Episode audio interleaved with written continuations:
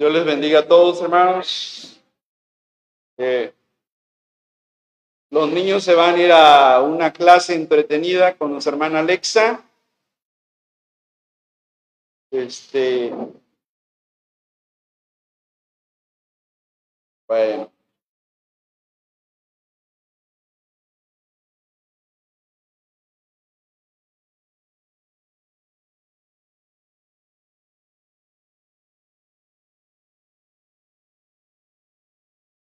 Pues bien, hermanos, eh, esta mañana le doy la bienvenida a nuestra hermana Dorita, que está con nosotros. Hermana Dorita, póngase de pie, por favor, para que le conozcan algunos hermanos.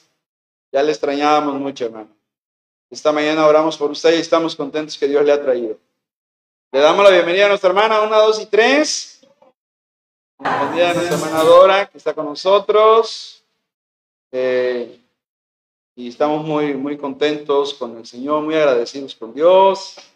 Y bueno, el mes de diciembre es el mes de mayordomía. Siempre ah, tenemos como un principio de ministerio enseñar el tema tan delicado de, de las finanzas. Es un tema muy delicado, pero es un tema necesario, hermanos, porque podemos aprender mucho de profecía, apocalipsis y el amor y la fe y, y el manejo del dinero es un tema recurrente en la Biblia, un tema que Jesús habló más, más del 40% de las parábolas que dijo Cristo hablan de cómo manejar las finanzas personales, hermanos. Así que para Dios la manera en que manejamos el dinero sí es muy importante. Y la Biblia no, no calla, la Biblia no enmudece. La Biblia tiene mucho que decir sobre un nuevo enfoque que yo le estoy dando que se llama educación financiera. Y es una educación urgente y necesaria para todos nosotros. Porque sin duda yo dudaría que hay alguien aquí que nunca ha tenido problemas con el manejo del dinero. O sea, siempre el manejo del dinero ha sido un tema escabroso, delicado, un tema controversial también, un tema uh, un poquito ríspido para algunos que son muy sensibles, pero Jesús no tuvo ningún obstáculo, ningún temor. El Señor Jesucristo habló directo y como les dije, más del 40% de sus parábolas hablan del manejo del dinero. Así que vamos a leer Lucas 16, ahí está el texto, nos ponemos de pie, vamos a leer esta porción de la palabra del Señor en Lucas 16 del 1 al 3 para tener la enseñanza de esta mañana y yo estoy seguro que Dios va a bendecir su vida porque tenemos un Dios que le, que le gusta bendecir a sus hijos, hermanos. Amén. Un Dios que nos ama profundamente, un Dios que quiere nuestro bienestar. No es un Dios que perjudica, no es un Dios que daña, no es un Dios que ofende, es un Dios que ama. Y es un Dios que quiere lo mejor para nosotros. Como le dijo allá Jeremías, yo sé los, los planes o los pensamientos que tengo para vosotros. Son pensamientos de paz y no de calamidad, dice Dios en Jeremías 29, 11 por allá. Pero vamos a leer Lucas 16. Yo voy a leer el versículo 1, eh, ustedes el 2 y el versículo 3 lo leemos todos juntos. La palabra del Señor dice así, dijo también a sus discípulos, había un hombre rico que tenía un mayordomo y este fue acusado ante él como disipador de sus bienes.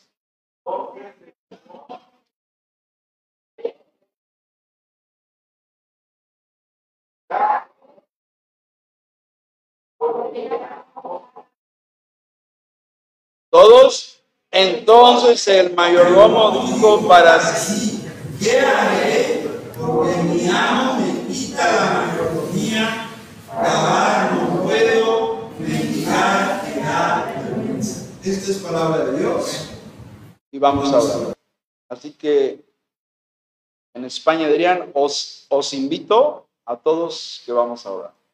Señor, en esta mañana te damos gracias porque has enviado lluvias lluvias de bendición, Señor.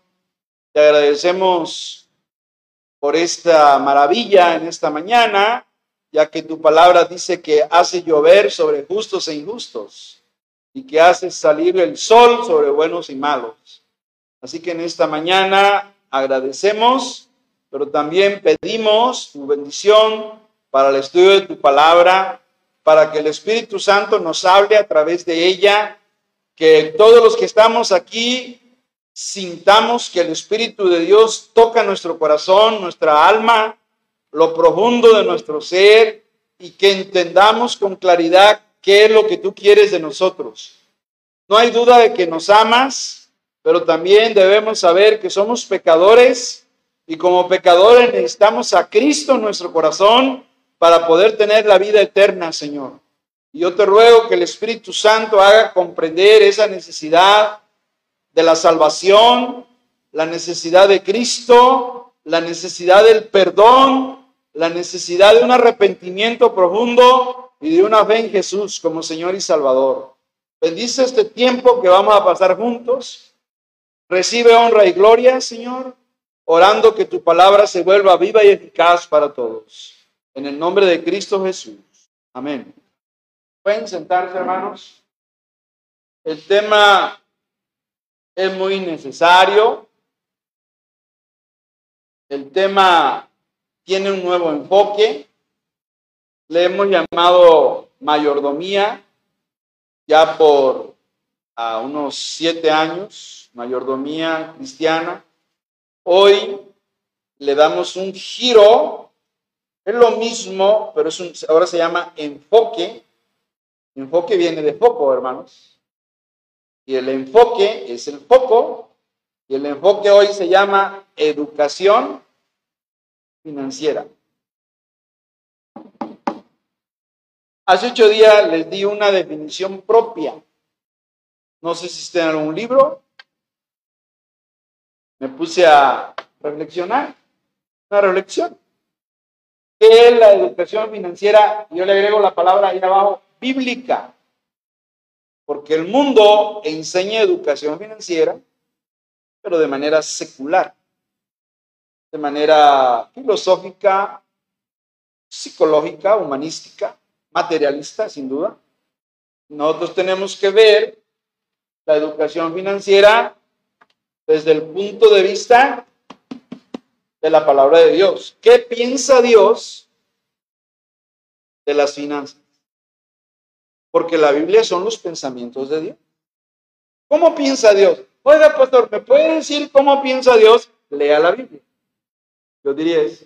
Es que yo quisiera conocer a Dios y saber cómo piensa. Lea la palabra de Dios. Y cuando leemos la palabra de Dios, la Biblia es la mente de Dios. Aquí tenemos lo que Dios piensa de todo, de la familia, del futuro, del presente, de la iglesia, de, de la salvación, del perdón, del arrepentimiento, de la fe, de todo, de todo. La Biblia tiene todo lo que necesitamos para la vida cristiana. Así que educación financiera bíblica, agrego la palabra, es impartir sólida formación escritural para que los cristianos aprendan los principios bíblicos y sean responsables. Fíjese, la educación es formación. Formación viene de forma, de formar como el alfarero que toma el lodo llamado barro y en una rueca, una rueda de madera ahí, tira y le da forma. Y educar es formar el carácter.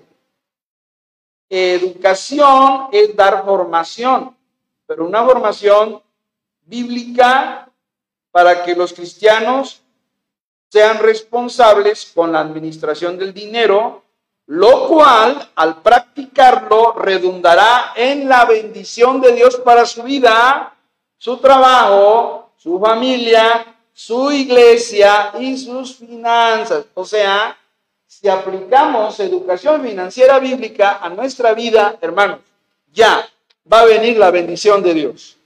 Y Dios lo dice con estas palabras en Malaquías 3:10. Y derramaré sobre vosotros bendición hasta que sobreabunde, hermanos. Así es la, el pacto de Dios. Dice, yo me comprometo a que si tú practicas los principios bíblicos de educación financiera, dice Dios, yo voy a abrir la ventana de los cielos y voy a derramar bendición abundante, sobreabundante, dice el Señor. Así que sí nos conviene, hermanos, darle seriedad a la Biblia. Hace ocho días yo mencionaba ese punto. Démosle seriedad a la palabra de Dios. Porque aquí no estamos, no estamos tratando nada de religión, nada denominacional. Estamos tratando qué dice Dios en su palabra, de cómo deberíamos manejar el dinero. Tema delicado el tema de la educación financiera es un tema urgente y muy importante, ya que la bendición de un cristiano se basa primordialmente, número uno, en el manejo de sus finanzas, dos, en sembrar generosamente, estoy hablando de ofrendar a Dios, en el ahorro, en que cuide lo que Dios le da, y en la inversión, que aprenda a invertir, sea un negocito, vender zapatos, vender dulce, algo, algo, porque el dinero guardado se devalúa. Y en la Biblia, en la parábola de los talentos, ¿se acuerdan la parábola de los talentos? A uno le dio cinco talentos, ¿y qué hizo con ellos? Los invirtió y se ganó otros cinco. Y Jesús dijo, bien, buen siervo y fiel, sobre poco has sido bien, sobre mucho te pondré. Entra en el gozo de tu Señor. O sea, lo felicitó. Y a otro nomás le dio dos. ¿Y qué hizo con los dos? Se ganó. O sea, lo que Dios nos da, hay que reproducirlo, Para gloria de Dios. Hay que hacerlo. Eso, eso pide Dios de nosotros. Eso es educación financiera bíblica. En la iglesia debe existir un esfuerzo para fortalecer la educación financiera por medio de algo que se llama plan de alfabetización financiera. Se lo digo sinceramente, necesitamos ser alfabetizados financieramente.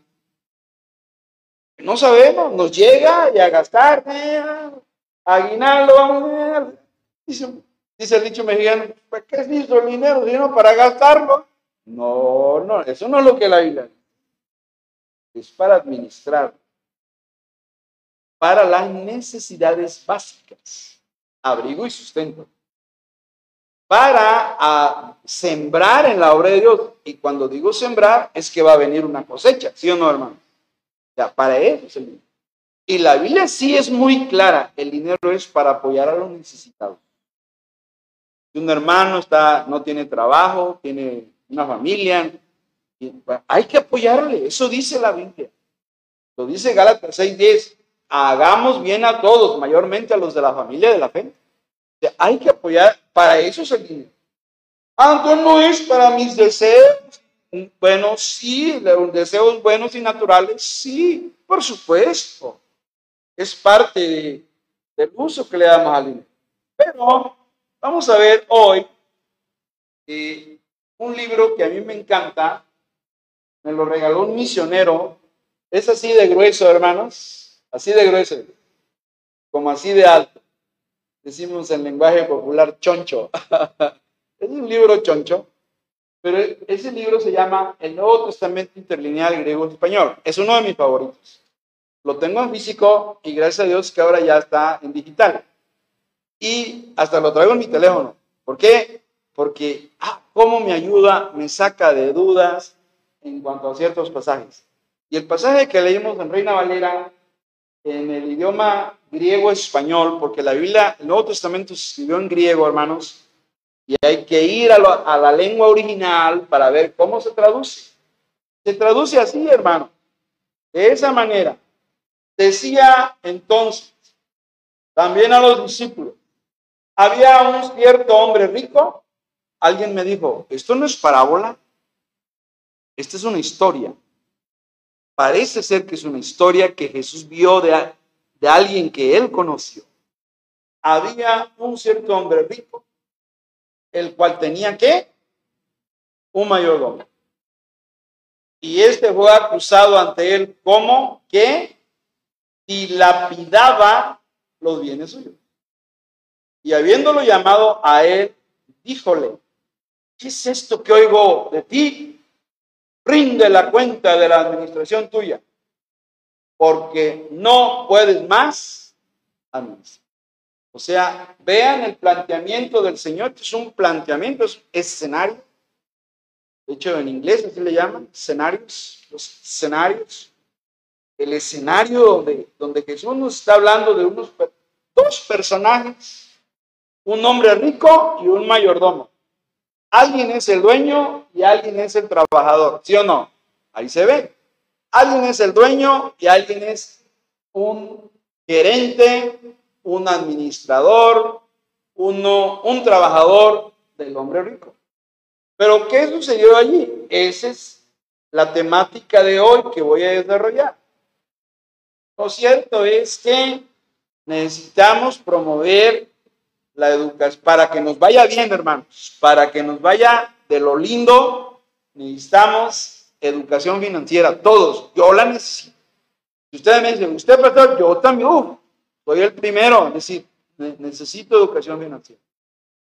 Pero hay que enseñarle a los hijos.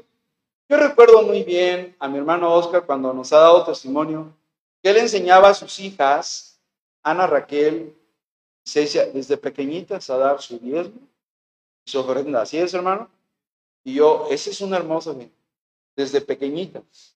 Y ellas han sido fieles. Eso es, desde niños enseñar a ellos, para que no anden con problemas ya cuando adultos. ¡Ay! Alguien que me preste, aunque sea 200, aunque sea 500, que ya no se vean ese tipo de problemas. ¿Por qué? Porque aprendieron a manejar bien el dinero que Dios les da. Esto es, es, yo diría que es parte de ser felices en este mundo. Porque una persona con problemas económicos no duerme. Anda estresada, los acreedores, la gente se venció, entra una psicosis y, un, y trae enfermedades, hermanos, enfermedades.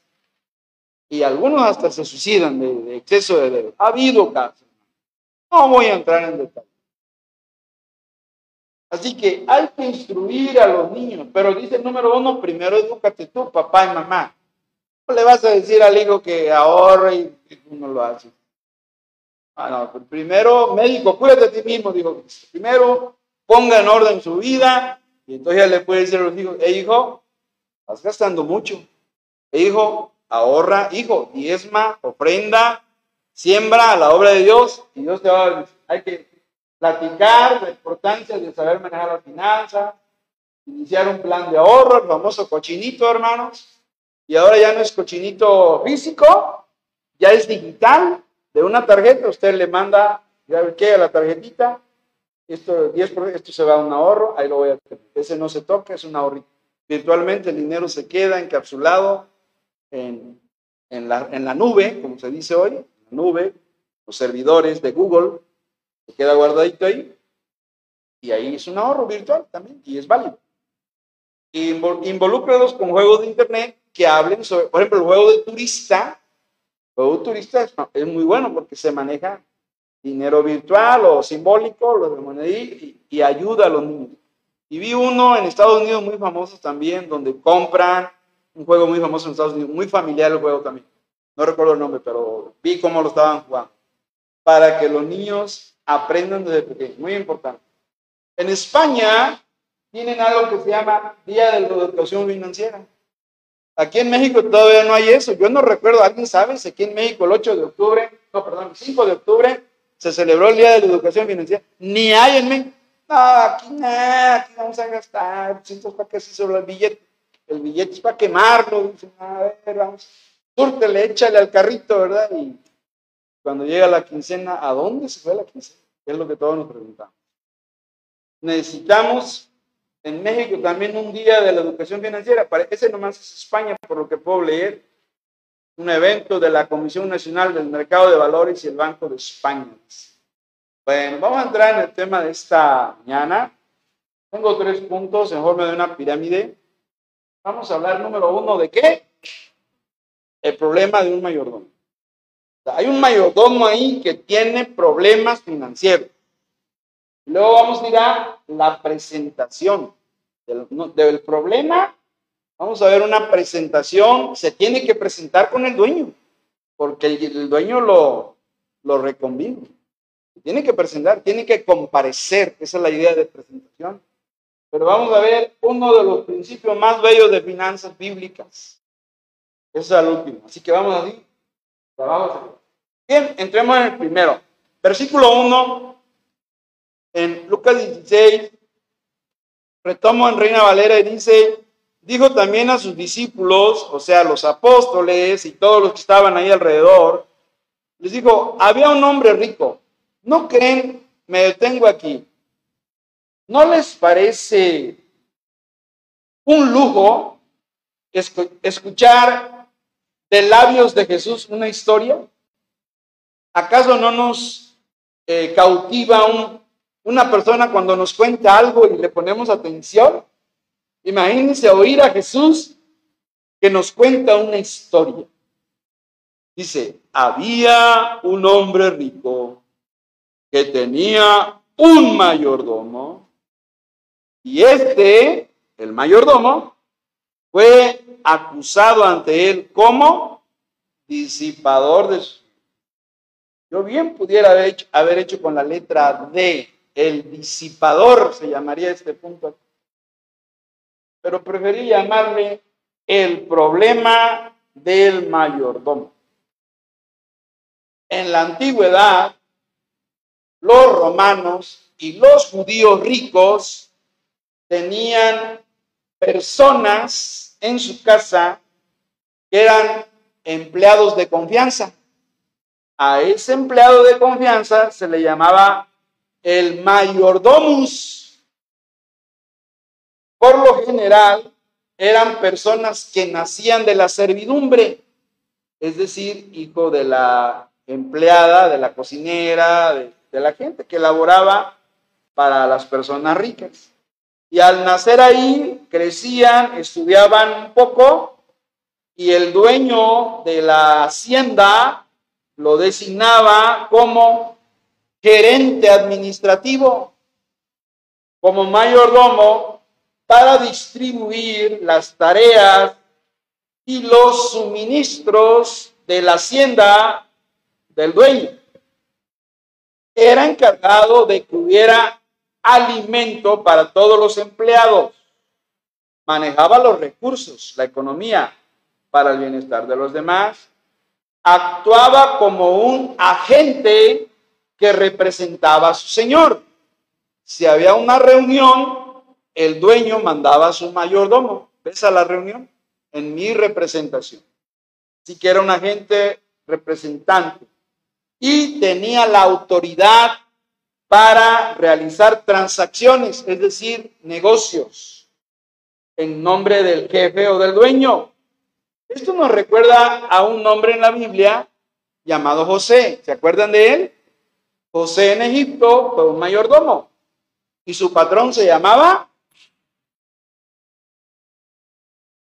Potifar. Génesis 39, no lo busque. Él es, diría yo, el mejor ejemplo de un mayordomo.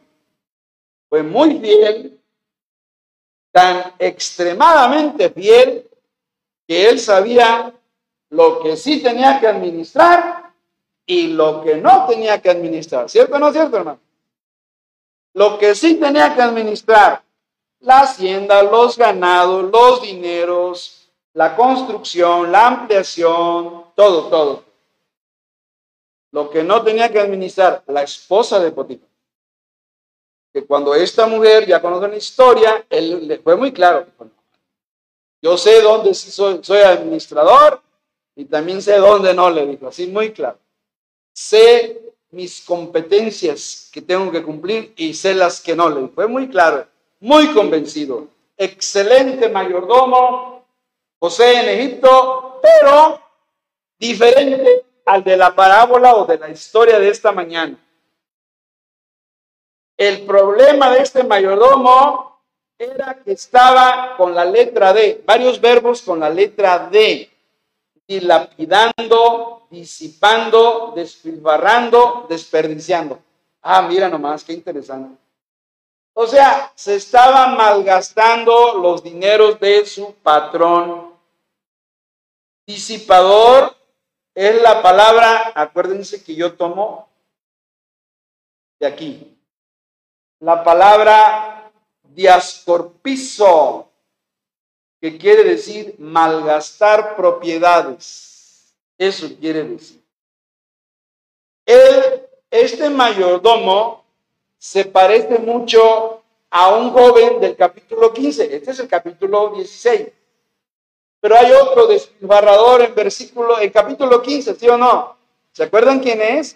El hijo pródigo, ¿se acuerdan? Allá era un hijo pródigo, que pródigo quiere decir despilfarrador también, y ahora es un mayordomo. Despilfarraba lo ajeno y ese es el pensamiento que conecta esta historia con la parábola del hijo pródigo. El hijo pródigo despilfarró toda la herencia.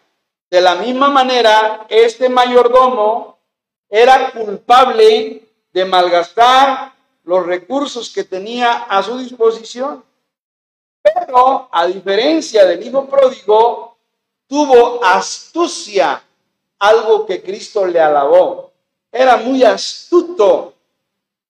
Y en esa astucia se aseguró de que su problema de despilfarro no lo dejara sin amigos y garantías para el futuro y comenzó a disminuirle la deuda a los vecinos que le debían a su patrón para quedar bien con ellos para convenir en favores. Eso fue, ah, aunque es también una, una astucia, lo que Cristo alabó es la inteligencia que tuvo para hacer.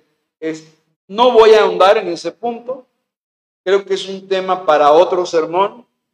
Yo solo quiero ver algo aquí, que este mayordomo tenía un problema y el problema se llama despilfarro despilfarro de lo ajeno.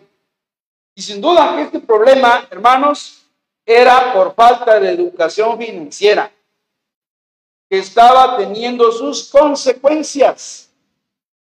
Lo podemos ver en sus decisiones que tomó no solo este mayordomo. La Biblia menciona otras personas que tuvieron el mismo problema con el manejo del dinero. A ver, ¿se acuerdan de Acán? Josué capítulo 7, Acán, ¿qué hizo Acán? El pecado de Acán es que tomó algo que era nada más exclusivo de quién? De Dios. Tomó algo llamado el anatema, que era un producto, un botín de guerra, que ese se le dedicaba a Dios. Y él se lo apropió y lo escondió. Así que pudiéramos decir que Acán necesitaba educación financiera, porque Acán debía aprender que Dios es el dueño de todo. A le diríamos, Señor Acán, no te quedes con los diezmos del Señor, pudiéramos decirle. No, no te quedes con lo que es de Dios. Podemos decirle a Acán. Luego hay otro, el rico necio. Ese es el Nuevo Testamento. ¿Qué hizo el rico necio? Mandó a hacer unas bodegas todo el grano de cereal, de sorgo, de avena, de trigo, lo mandó a guardar y, crecieron sus haciendas, crecieron sus ganados, su capital aumentó y dijo, alma, muchos bienes tienen, así que come, bebe, regocíjate. O sea, el rico necio se olvidó de Dios.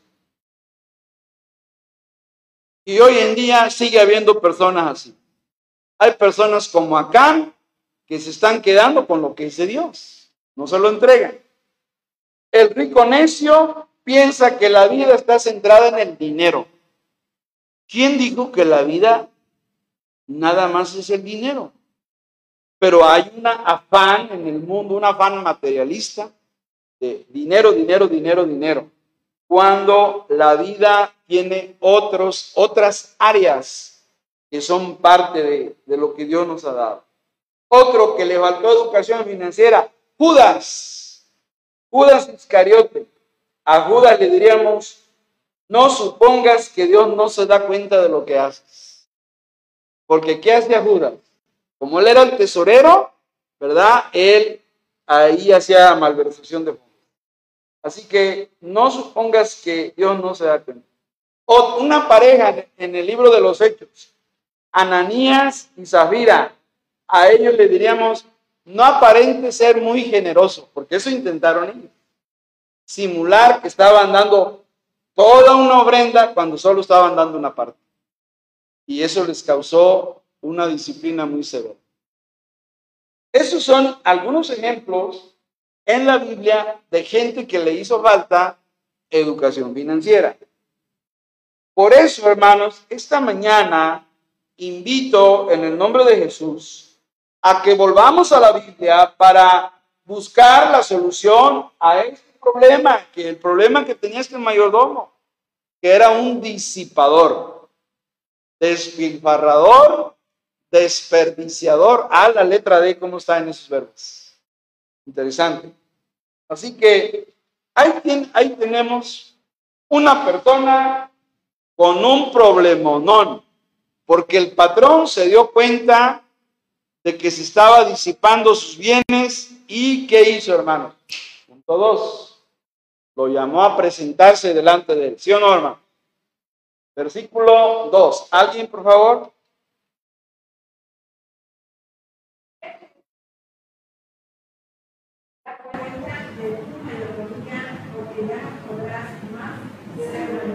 Ay, hermanos, me da miedo leer esto. Viene el hombre rico, el jefe, el dueño, el patrón, le llamó y le dijo, ¿qué es esto que oigo? O sea, alguien le fue con el chisme, ¿verdad? Era obvio, alguien le fue Oiga, jefe, ¿sabe qué? ¿Qué pasa? Hombre, no se la, no se la va a acabar. Fulanito de tal, mire, eh, y le, le dio, como dicen, santo y señor de lo que estaba pasando. Por eso dijo el dueño, ¿qué es esto que oigo acerca de ti? Y ahí está la frase tremenda. Da cuenta de tu mayordomía. Parece que tengo algo así. Ahí está. Dijo también a sus discípulos, había un hombre rico que tenía mayordomo y este fue acusado ante él. ¿Cómo qué? Disipador. Uno que disipa es uno que desaparece o deshace o disminuye. Hay otra vez la letra D. Desaparece, deshace o disminuye los recursos. Y hermanos, ¿cómo se llama en la Biblia esta frase de da cuenta de tu mayordomía? Se le llama rendición de cuentas rendición de cuentas. Se tenía que presentar a rendir cuentas. Podemos decir que rendición de cuentas es el deber que tienen las personas que administran recursos públicos de informar, justificar y explicar ante la autoridad y la ciudadanía sus decisiones, sus funciones y el uso de los fondos asignados. Eso es rendición de cuentas. Y se está utilizando en la administración pública municipal, estatal y federal. Hoy en día, presidentes municipales, gobernadores, diputados, senadores, tienen que hacer rendición de cuentas. Y si me preguntan, los maestros, los directores, tenemos que hacer rendición de cuentas. Al fin del ciclo escolar, los maestros mexicanos tienen que reunir a los padres de familia y dar rendición de cuentas a los padres de la educación de sus hijos y entregar reporte de evaluaciones. Bueno, estoy hablando de cuando no había pandemia. Sin embargo, es una responsabilidad, como dice ahí, que rendición de cuentas es algo que responsabiliza a las personas, organismos e instituciones públicas para llevar adecuadamente el cumplimiento de sus funciones. Fíjense que yo pensaba que es un tema político o financiero, pero no, hermanos.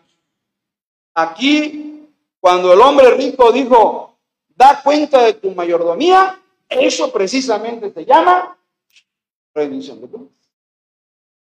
Le dijo, a ver, a ver, yo te designé mayordomo, yo te, te di la autoridad para gobernar mi hacienda, administrarla, te di, qué sé, dos millones de un millón de pesos para que lo uses para las necesidades de la hacienda, los, los demás empleados, para los pagos de nómina, yo te he dado eso.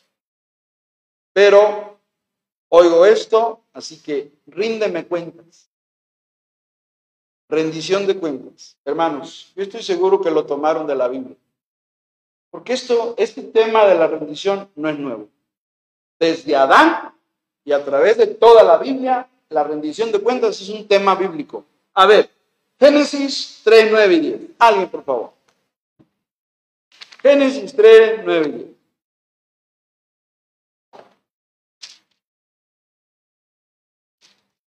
Lo tienen, hermanos. La gran pregunta es, ¿qué pasó después que Adán y Eva pecaron? ¿Qué pasó después que Adán y Eva comieron el fruto prohibido? ¿Qué pasó? Dios los llamó a qué? Obvio. Adán era un mayordomo del huerto de Edén, ¿sí o no? Dice la Biblia que Dios lo puso en el huerto para que lo labrara. O sea, el primer trabajo del hombre fue ser campesino. Esa fue la, primera actividad económica, comercial del hombre, laboral, una actividad laboral, labrar la tierra. Y Adán fue el primero. Y se le dio una administración de un huerto un huerto perfecto, hermano. Porque había para comer de qué? De todo. O sea, no, cuando usted va al Chedraui y ve todas las frutas, no es nada. El huerto de él tenía de todo, de todas las frutas, de todas las vegetales, de todo. Menos. Bueno, ya, podía comer 99 frutas y verduras menos. Y la historia ya la sabemos. Las consecuencias ya las conocemos. Y como Dios lo hizo administrador del huerto, ¿qué le dijo Dios? Versículo 9. Kennedy Mas Jehová Dios llamó al hombre, ahí está, comparecer, presentarse ante el Creador. Y le digo, ¿dónde estás tú? ¿Y, ¿Y qué dice? Y él respondió, oí tu voz en el huerto. ¿Y qué? La primera emoción humana fue el miedo, hermano. Antes que el enojo, antes que la tristeza, antes que otras emociones, el miedo es una de las primeras a causa del pecado, hermanos. Dice, porque estaba desnudo. Ah, ahora ya se dio cuenta que estaba desnudo. Antes no se dio. Antes vivía en inocencia. Ahora ya estaba con conciencia. Y me escondí. El hombre huye y se esconde de Dios. Versículo 11. Y Dios le dijo, ¿quién te enseñó que estaba desnudo? ¿Has comido del árbol que yo te mandé, no comieses. O sea, eso se llama. Allí empezó el hombre a dar como responsable ante el Creador de dar rendición de Dios. Es un tema muy bíblico. Más adelante, Caín mató a Abel, igual Dios que lo, lo llama a rendición. Casi en toda la historia bíblica vemos a Dios llamando a la gente a dar, como dice la parábola, da cuenta de tu mayordomía. Esto nos debe poner en alerta, hermanos. Esto nos debe poner un semáforo aquí interno que se prende en luz amarilla. ¿Por qué razón, hermano? Porque nosotros los cristianos debemos prepararnos porque también vamos a dar rendición de cuentas ante el Rey de Reyes. Lo dice 2 Corintios 5:10. Si no me cree, véngase conmigo al Nuevo Testamento para que vea que la rendición de cuentas es un tema muy bíblico. Segunda Corintios 5:10, nos ponemos de pie. Acuérdense que combinamos estos stand-ups para descansar un poquito, ¿verdad? Segunda Corintios 5:10 lo vamos a leer. Hay, hay pasajes que nos causan temor, hermanos, y estos son los pasajes que como dijo Pablo, con temor y temblor. Ya lo tienen, 2 Corintios 5.10, todos juntos. Porque es necesario todos nosotros comparezcamos ante el tribunal de Cristo para que cada uno reciba según lo que haya hecho mientras está en el cuerpo, sea bueno ¿Cómo se llama esto? Se llama es algo muy bien. ¿Pueden sentarse, hermanos? Los cristianos vamos a comparecer, hermano, no se le olvide, esto se llama escatología, palabra que significa las últimas cosas. Escatos, lo último, logía viene logos, tratado, estudio, es el estudio de las últimas cosas, del futuro. Y en el futuro ustedes y yo, hermanos, vamos a estar de rodillas ante Jesucristo. Eso nadie se va a escapar. Ningún cristiano puede evadir. Ningún cristiano puede escapar. Vamos a, pero, pero no temamos. No es un tribunal de castigo. No es un tribunal ministerial, penal, federal, es un podio como el que ponen en las Olimpiadas, una tarima donde los jueces de las Olimpiadas dan las guirnaldas a los corredores que llegan en primer lugar. De eso habla el Tribunal de Cristo. Si quieres, escríbele, tribunal no es lugar de castigo, es una plataforma en altitud, eso era el Bema, así se le llama en griego al tribunal, el Bema o el, el de Cristo. Es un podio donde Jesucristo va a dar coronas a todos los cristianos fieles. No es para castigar, es para dar premios, hermanos. Ay, qué bonito suena. Gracias, pastor, ya estaba yo temblando. Ay, ay, ay, qué tribunal. No, nuestros pecados ya fueron clavados en la cruz del Calvario, hermanos.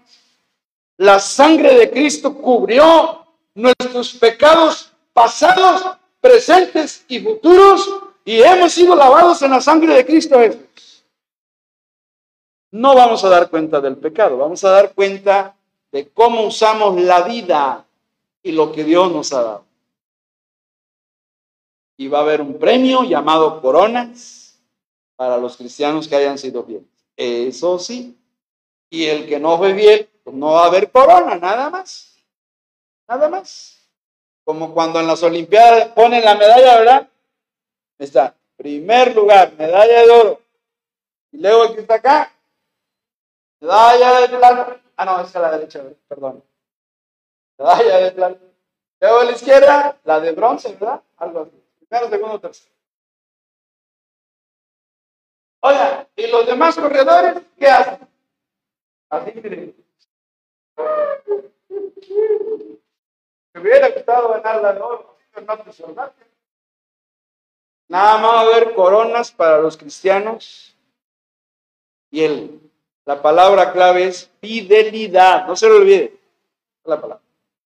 Así que, volviendo al mayordomo con su... ¿Qué tenía el mayordomo, hermano? ¿Qué tenía? Tenía un problema. Le, falta, le faltó educación financiera y se volvió disipador, despilfarrador. Se tenía que presentar, rendición de cuentas. Se le encontró culpable y se le quitó la responsabilidad de seguir administrando. Volvamos a Lucas 16, hermanos. Las últimas palabras del verso 2. Lucas 16, 2. ¿Qué dice, hermano? Las últimas palabras después de mayordomía. ¿Qué dice? Porque no, ya no podrás más ser. ¿Sabes qué? Se te acabó el contrato. ¿Cómo? Hasta aquí nomás. ¿Cómo? Que ya no vas a trabajar para mí, le Quedas despedido. You are fired, en inglés. Estás despedido. Porque al encontrársele con su problema, tuvo que presentar. A él, hermanos, se le aplicó la justicia retributiva. Perdió la oportunidad de seguir sirviendo. Lo mismo le pasó al tercer siervo de la parábola. En la parábola de los talentos de Mateo 25 hay tres siervos. Y me sé la matemática. Al primero se le dieron cinco talentos. ¿Y qué hizo con los cinco? Se ganó otros cinco. Al segundo siervo se le dieron dos talentos. ¿Qué hizo con los dos? Se ganó dos talentos. Pero ¿qué pasó con el tercer siervo? El tercer siervo no se le dieron cinco ni dos, nada más se le dio uno. Y se le dio uno y en lugar de invertirlo, trabajarlo, multiplicarlo, reproducirlo, dice la Biblia, también tuvo miedo. También, igual que Adán. El miedo nos paraliza. Las fobias nos afectan nuestra vida emocional, porque también somos seres emocionales. Y el miedo en ese, en ese sentido allí no ayuda, es un obstáculo, es, es algo que nos paraliza y no nos permite obedecer a Dios. Y el tercer siervo escondió el talento se devaluó y no tuvo ganancia. Y cuando el Señor le habló para rendición de cuentas, rendición de cuentas, el tercer siervo en lugar de decir, mira Señor, me diste uno y me gané otro ¿no? ¿Verdad que no dijo así? Dijo, pues, es que tú eres malo, dijo. Le dijo malo a Jesucristo. Es que eres muy exigente. Le dijo exigente al Señor. Bueno, bueno le dijo, ok, ok, ok. Dice la Biblia que le quitaron eso que devolvió y se lo dieron al que tenía. Sí. Al que tiene, se le va a dar. Pero al que no tiene y que no lo supo manejar, aún lo que tiene, se le va a dar. Hermanos, a ver, hago un par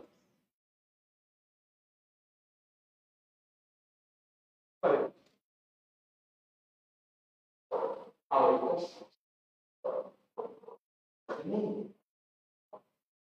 Ahora, quiero que sepan de aquí nos estamos preparando para vivir con Cristo. Cielo tiene el milenio. Porque la iglesia regresa con el rey a gobernar en mil años. Cristo no va a gobernar solo. Él nos ha hecho rey. Y reyes gobernar. Para ayudarle a gobernar todo el planeta. ¿Y quiénes van a estar ahí gobernando? Los cristianos. ¿Y quiénes van a estar adorando en el templo al Rey de Reyes, al Cordero de? Los sacerdotes, porque dice reyes. Unos en lo espiritual y otros en lo público. Pero aquí, hermanos, si Cristo viene esta noche, nos vamos con el reino y regresamos en el milenio para gobernar juntamente con ¿No será que esta vida es una preparación para gobernar con Cristo por mí? Este no es el fin. Este, esta vida es pasajera Solo estaremos una temporada y un día queremos con Cristo. Aprender, ahorita procure aprender lo mejor, finanzas, vivir como Dios quiere santamente, porque eso le va a preparar para la vida que viene con Cristo. Si no aprendemos eso hoy, nos vamos a perder de muchas bendiciones. Recuérdense de eso que. Bien, al tercer punto, terminamos. El principio de- del mayordomo, pero no de este mayordomo. Es del que debió haber aprendido y no lo aprendió. Versículo 10, lo leemos todos juntos, Lucas 16, 10. Todos juntos, Lucas 16, 10. ¿Qué dice? El que es fiel.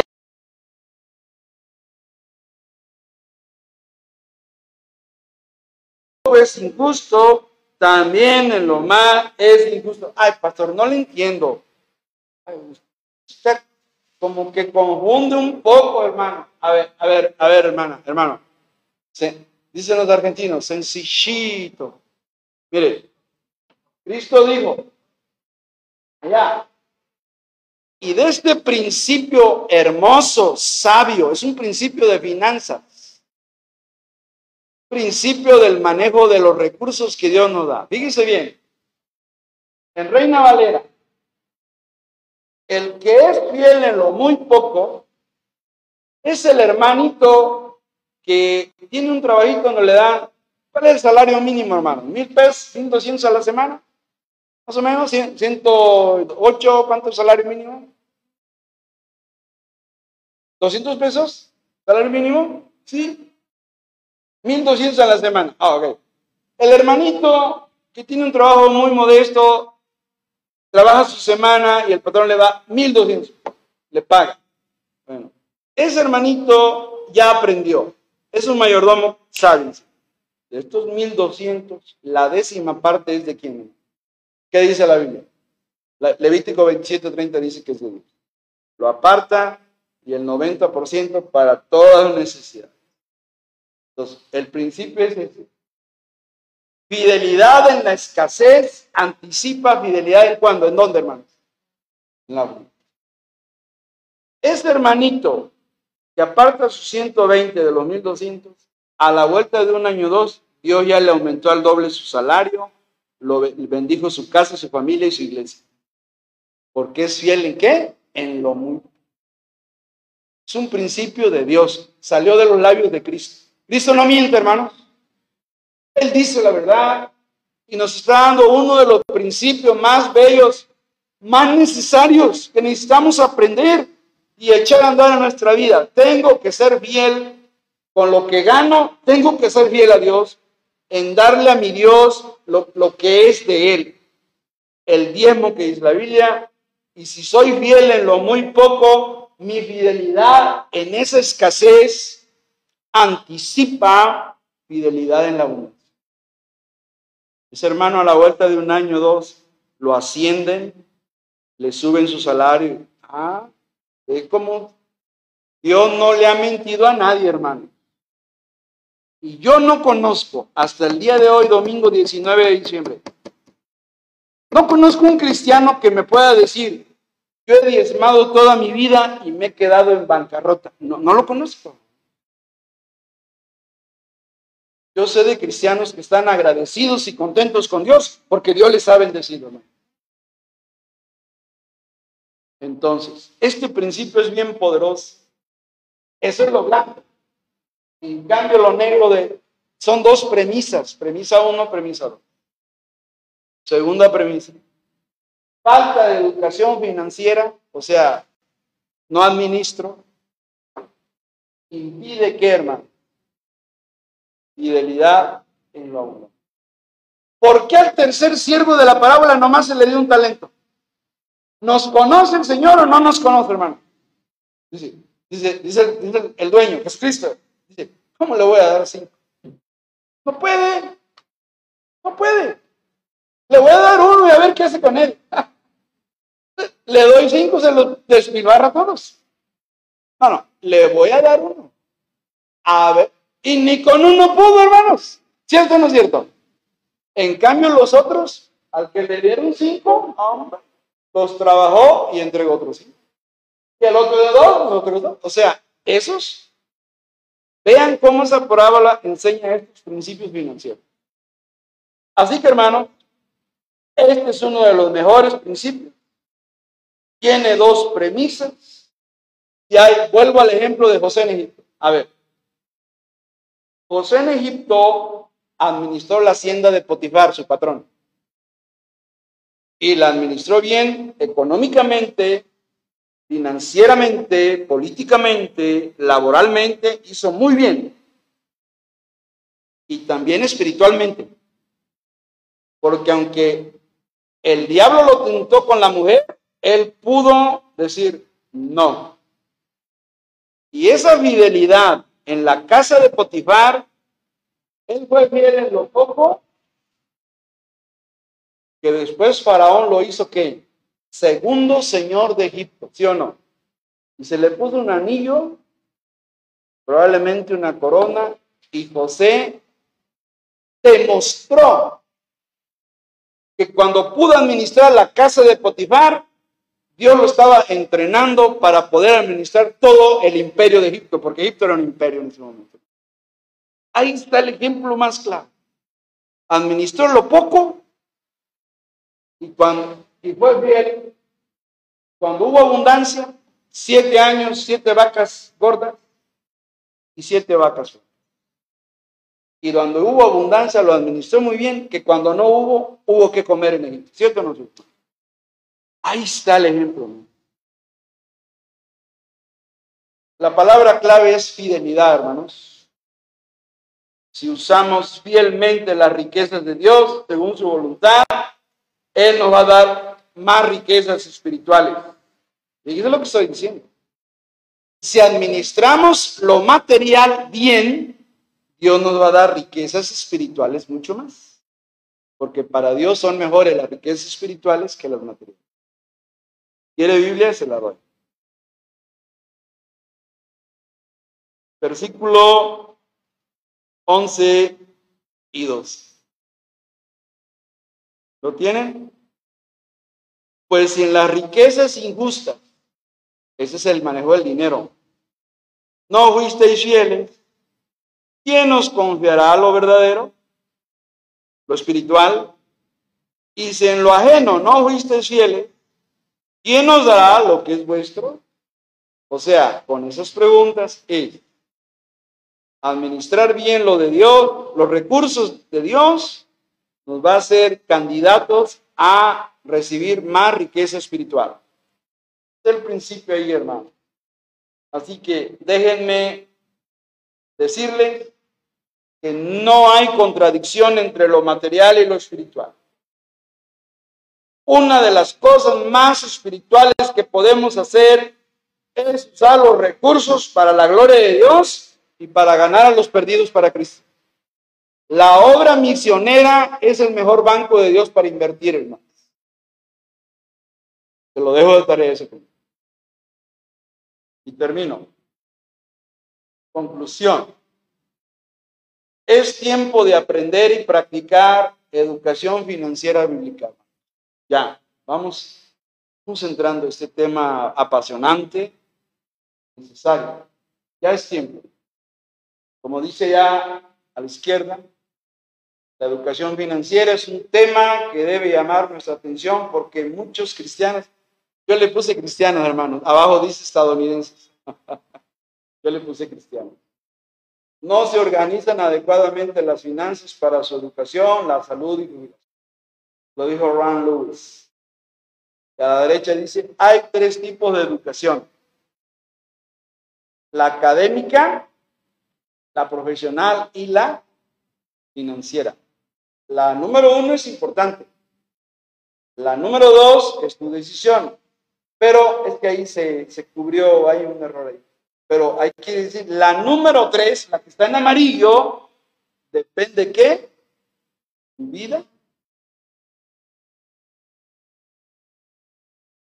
Así que hermanos, mientras más cristianos conozcan y practiquen los principios financieros de la Biblia, más van a poder desarrollar habilidades que les permitan tomar mejores decisiones, lo que va a derivar en mayor bienestar económico y espiritual para ellos, para sus familias y para la obra de Dios.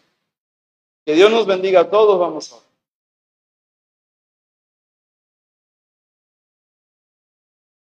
Te damos gracias, Padre, en esta mañana, porque tu palabra nos ha mostrado